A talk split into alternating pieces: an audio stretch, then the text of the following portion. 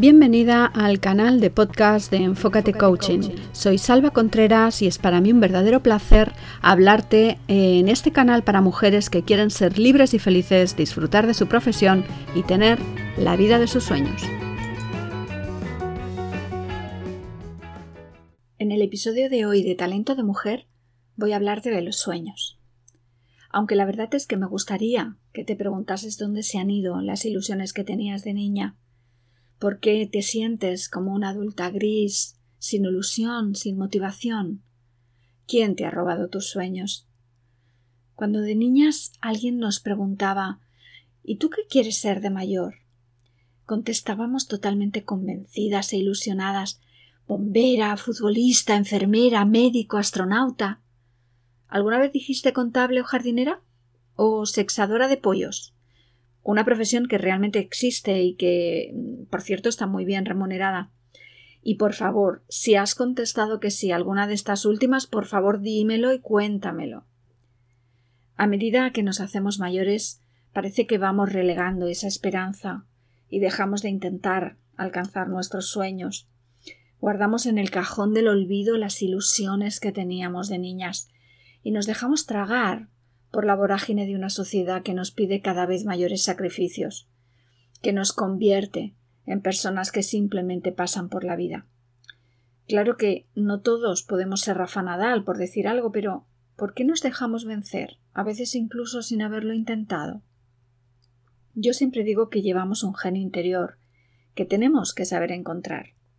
Y si hacemos algo que nos motiva, que nos gusta, que nos ilusiona, sacaremos todo lo mejor de nosotras porque todo lo que hacemos con ilusión lo hacemos mejor.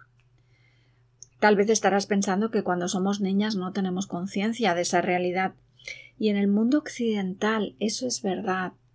Los niños son niños y su papel es ser felices el mayor tiempo posible. Y hasta puede que me digas que hay que tener en cuenta el cambio en el desarrollo social y de personalidad, la experiencia, el aprendizaje y bla bla bla bla. Sí, cierto pero no es necesario remontarse a la infancia. Simplemente piensa qué querías ser de mayor cuando tenías diez o doce años, durante esa primera etapa de la adolescencia. ¿Qué pasó con esos sueños, con esas ilusiones? Y ahora no me vayas a decir que la vida no es fácil, que una cosa son los sueños y otra muy diferente la realidad, que hay que ganar dinero para vivir y bla, bla, bla. Por cierto, que en otro episodio hablo de cómo nos complicamos la existencia. Te voy a proponer un ejercicio. Visualiza por un momento, visualiza por un momento a un hombre de negocios, un empresario que ha montado una empresa de la nada con un gran sacrificio y que finalmente se ha visto recompensado con una marca conocida por todo el mundo con una facturación pongamos de seis ceros. Ese hombre tiene una hija, solo una, a la que desde niña le inculcan los valores que le han llevado a tener ese gran negocio, que algún día le va a dejar en herencia, y por supuesto al que tiene que ir cogiéndole el tranquillo para dirigirlo cuando él no esté. Pongamos por caso que esa niña está totalmente retraída por la personalidad arrolladora de su padre que le repite hasta la saciedad todo lo que ha conseguido en la vida con tanto sacrificio. Pero disfruta como nadie con una pequeña cámara de fotos que le regalaron por su cumpleaños. Lee todo lo que cae en sus manos sobre fotografía, encuadres, enfoque, la fotografía es su ilusión, su pasión, algo que se le da fantásticamente bien. Pero está en la obligación de seguir con el negocio familiar. Le han inculcado unos valores, le han comprometido en una secuela de vida, unos valores que no son los suyos y una vida que tampoco es la suya, sino la de su padre. Y toda su vida se levantará por la mañana para ir a una fábrica que no le interesa, para dirigir un negocio que no le gusta y por el que no tiene ninguna ilusión y ese negocio tan floreciente en manos de su padre puede llegar a convertirse en una gran cruz, una mochila llena de piedras que no le dejará vivir la vida que le hubiese gustado vivir. Ya que estás pensando, sí, sí, con un negocio tan próspero, que no se queje. La verdad es que a algunas personas les gustaría dedicarse a ello, a aquellas personas que tienen habilidades para los negocios, y lo harían de tal forma que ese negocio podría triplicar sus beneficios. Pero en manos de alguien que lo hace por obligación, sin convicción, sin ilusión, simplemente lo va a mantener, simplemente lo mantendrá, o probablemente terminará por fracasar. ¿Y qué precio habrá tenido que pagar esa buenísima fotógrafa sumida en el anonimato que pudo haber sido y no fue, el de pasar por la vida sin pena ni gloria, convirtiéndose en una mujer amargada, con un carácter de perros y sin ilusión por la vida. ¿Y qué me dices de sus hijos? ¿Crees que le recordarán por su sonrisa? ¿Por su buen humor? ¿Por sus ganas de vivir?